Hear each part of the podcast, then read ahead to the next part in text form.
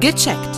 Der Podcast von aponet.de und Neue Apotheken Illustrierte. Damit es Ihnen gut geht. In dieser Folge unser Thema Heilpflanzen. Und ich bin verbunden mit Rüdiger Freund. Er ist Apotheker und Chefredakteur bei aponet.de und der Neuen Apotheken Illustrierte. Hallo, Herr Freund. Hallo, Herr Haras. Sie klingen so ein bisschen belegt auf der Stimme. Brauchen Sie Heilpflanzen? Ja, das wäre, glaube ich, durchaus angebracht. Bin gerade so ein bisschen heiser. Man hört es vielleicht auch, aber äh, das Kaum. ist bei mir nichts Unübliches. Aber da äh, greife ich gerne mal auch zu Heilpflanzen. Und da steigen wir direkt ein. Heilpflanzen, ja, das ist ja eigentlich ein unendliches Thema, aber die ganze Apotheke beruhte früher zu großen Teilen auf Heilpflanzen. Das ist eine große Tradition in der Apotheke, nicht, oder? Ja, natürlich. Das waren die Dinge, die die Menschen früher im ja in der Steinzeit sogar schon äh, quasi hatten, ja. als äh, fast als einziges, wenn man mal von magischen Beschwörungen absieht. Aber Ansonsten haben die Kräuter gesammelt und äh, haben damit versucht, eben ihre Leiden zu lindern. Und da gab es sicherlich auch schon viele Erfahrungen, die bis heute reichen, wo man dann heutzutage versucht, mit äh, modernen wissenschaftlichen Methoden diese Wirkungen auch nachzuweisen. Das ist so, ne? Die Natur hat zum Teil das Original. Wenn man so will, hat die Natur das Original. Sind natürlich auch viele chemische Wirkstoffe, die man heute kennt, sind von Pflanzenwirkstoffen abgeleitet oder sind ja. einfach Wirkstoffe, die aus Pflanzen extrahiert wurden, um sie dann als Einzelstoff zu verwenden. Und da wollen wir gleich mit einem Vorurteil aufräumen. Natur ist ja gar nichts Chemisches. Also das Natürliche ist ja so natürlich. Na Mensch, da steckt auch Chemie dahinter am Ende. Ja, natürlich. Letzten Endes ist das alles Chemie. Äh, wenn man nur genau genug hinschaut, hat man natürlich auch diese chemischen Verbindungen in jeder Pflanze drin. Die sind äh, eben dadurch, dass es in Pflanzenmedizin eher so Stoffgemische sind. Also das mhm. ist dann nicht ein einzelner Reinstoff, der mhm. benutzt wird, wie bei einer, beispielsweise bei einer Blutdrucktablette, wo sie nur einen Wirkstoff drin haben. Bei einer Heilpflanze oder bei äh, Pflanzen allgemein haben sie natürlich ganz viele Wirkstoffe, die in solchen Extrakten landen und die dann in ihrer Gesamtheit für die Wirkung sorgen. In der neuen Apotheken Illustrierte gibt es einen Schwerpunkt über Heilpflanzen und wir arbeiten uns mal so ein bisschen durch, ganz praktisch, welche Heilpflanzen wirken bei Husten zum Beispiel am besten. Das ist natürlich in der Erkältungssaison immer interessant, wie das aussieht mit den Heilpflanzen. Bei Erkältung, da gibt es auch sehr viel und eben auch bei Husten, das ist ja so ein vorstechendes Symptom.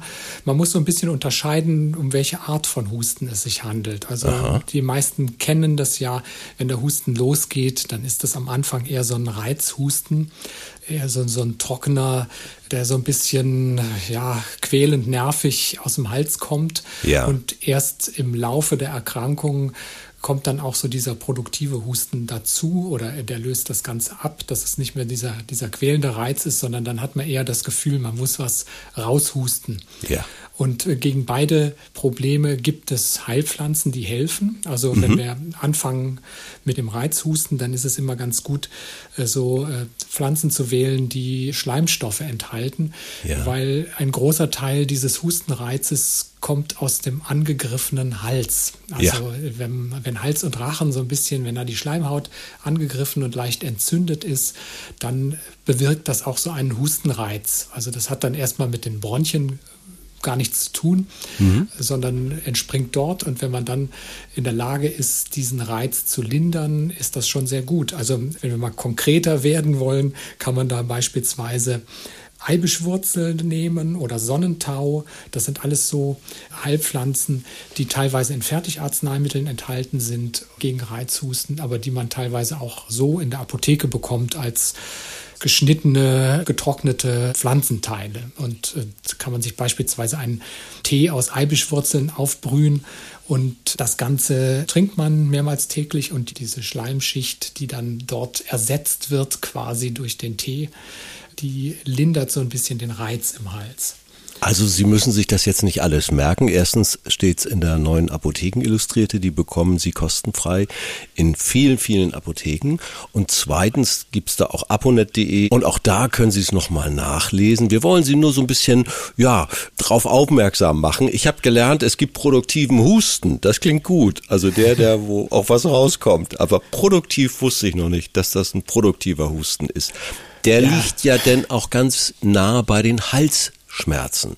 Wieder was ganz anderes. Es kann viele Ursachen haben. Was nehme ich da für Heilpflanzen? Ja, also muss man wieder ein bisschen trennen. Also die Halsschmerzen, das ist ja oft auch so eine Thematik, die ähnlich wie der Reizhusten im Rachen liegt. Ja. Und da helfen ganz ähnliche Mittel, die man einsetzen kann, also um diese, diese Schleimschicht zu ersetzen oder zu ja. verstärken wieder. Ja. Kann man pflanzliche Mittel nehmen. Also es gibt zum Beispiel auch zum Lutschen dieses isländische Moos.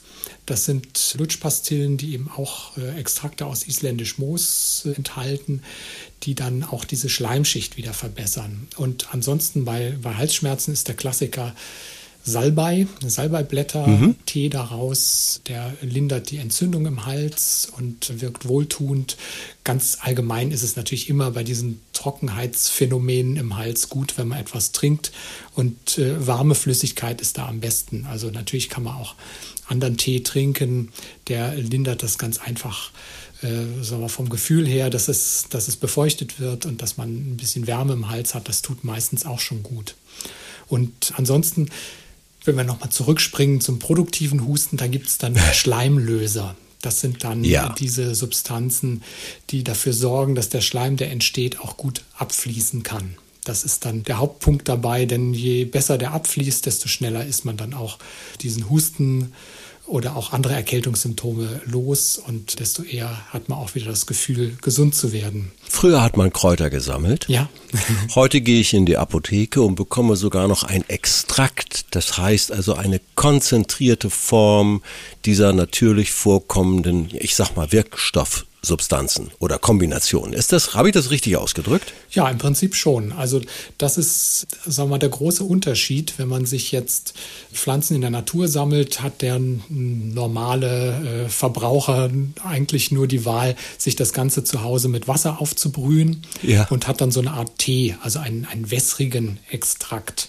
Ja. Und ähm, man braucht, glaube ich, nicht ein großes Verständnis von Chemie zu haben, dass es da durchaus auch Wirkstoffe gibt, die durch das Wasser gar nicht rausgelöst werden aus der Pflanze. Die können aber ah, trotzdem ja. heilsam sein. Also da muss man entweder die ganze Pflanze verwerten als, ja. als Pulver, das gibt es durchaus auch, oder man macht Extrakte, mit anderen Auszugsmitteln, die eben auch so, äh, sag mal, fettlösliche Substanzen aus der Pflanze mitnehmen.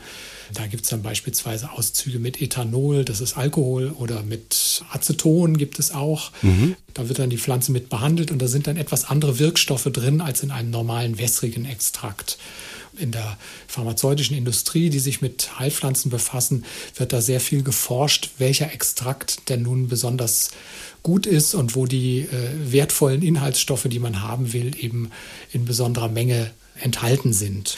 Nur um ein Beispiel zu nennen, wenn wir beim Husten mhm. bleiben. Efeu kennt jeder, das ja. rankt sich an Häuserwänden hoch.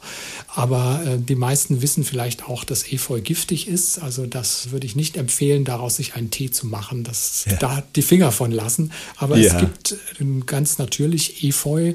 Hustensaft in der Apotheke. Der ist so hergestellt, mhm. dass eben keine äh, schädlichen Inhaltsstoffe da drin sind, sondern nur das, was man haben will, und das, was hilft, den Husten zu lösen. Neudeutsch heißt das dann Best of Both Worlds. Also, nicht? nicht wahr? ja, wenn man so sagen will. Das, äh Zum Ende der ersten Folge hierzu, es gibt eine zweite, Obacht, nächste Woche. Also, Fieber. Ja. Wenn es nun passiert ist. Auch da gibt es Heilkräuter, Heilpflanzen, die helfen. Ja, also Fieber ist natürlich so eine Sache, da muss man immer schauen, möchte man das senken oder nicht. Also wenn, ja. wenn Fieber nicht zu hoch ist und man sich jetzt nicht zu schlecht dadurch fühlt, dann kann man das durchaus auch mal beobachten, denn das gehört ja zur Abwehrreaktion des Körpers dazu und genau. äh, hilft auch, sagen wir mal, so ein, so ein Infekt in den Griff zu kriegen. Aber manche Menschen fiebern schneller mal und fühlen sich dann äh, auch nicht so wohl. Also es gibt da auch bei Heilpflanzen etwas, man, man sagt so von Alters her dass, dass so Schwitzkuren helfen. Also kann man mhm. sich natürlich vorstellen, wenn der Körper warm ist und man schwitzt, dann wird auch Hitze abgegeben und dann kühlt der Körper so ein bisschen ab und dadurch sinkt das Fieber. Und jetzt gibt es da auch äh, verschiedene Heilpflanzen. Also zum Beispiel Lindenblüten kann man dazu verwenden oder äh, man kann Holunderblüten dazu verwenden. Die sind beide so zur Schwitzkur geeignet. Mhm. Das ist jetzt eher so Erfahrungswissen oder traditionelle Medizin. Dafür gibt es jetzt keine großen wissenschaftlichen Studien, die sich darum kümmern. Das ist wahrscheinlich auch dem geschuldet, dass es preisgünstige chemische Arzneimittel äh, gibt mittlerweile, die das Fieber sehr zuverlässig senken. Deswegen halten sich die Firmen da zurück, um, um da Studien aufzusetzen, um die Wirkung von diesen Pflanzen zu beweisen. Aber traditionelles Wissen ist ja jetzt auch nicht unbedingt schlecht mhm. und äh, heißt ja jetzt nicht, wenn es da keine Studien gibt, dass das nicht wirkt. Es ist halt nur nicht wissenschaftlich in dem Sinne hieb- und stichfest äh, nachgewiesen. Aber das kann man machen und äh, gegen Fieber, also das ist jetzt nichts äh, Pflanzliches, aber so ein, so ein Praxistipp, die guten alten Wadenwickel, die helfen da auch und zwar auch nicht schlecht. Wenn man die richtig anwendet, dann kann dadurch das Fieber durchaus gut gesenkt werden. Schöne Abrundung zum ersten Teil zu den Heilpflanzen. Ich bedanke mich ganz herzlich bei Rüdiger Freund, der ist Chefredakteur bei aponet.de und der neuen Apotheken Illustrierte. Bis zur nächsten Folge. Es geht weiter, ja? Ja, vielen Dank, Herr Harras. Ich freue mich auf die nächste Folge. Tschüss. Tschüss. Viele weitere Tipps und Informationen für Ihre Gesundheit lesen Sie online auf www.aponet.de und alle 14 Tage im Magazin Neue Apotheken Illustrierte, das Sie kostenlos in Ihrer Apotheke bekommen. Danke für Ihre Aufmerksamkeit. Bis nächste Woche zur neuen Folge von Gecheckt, der Podcast von aponet.de und Neue Apotheken Illustrierte, damit es Ihnen gut geht.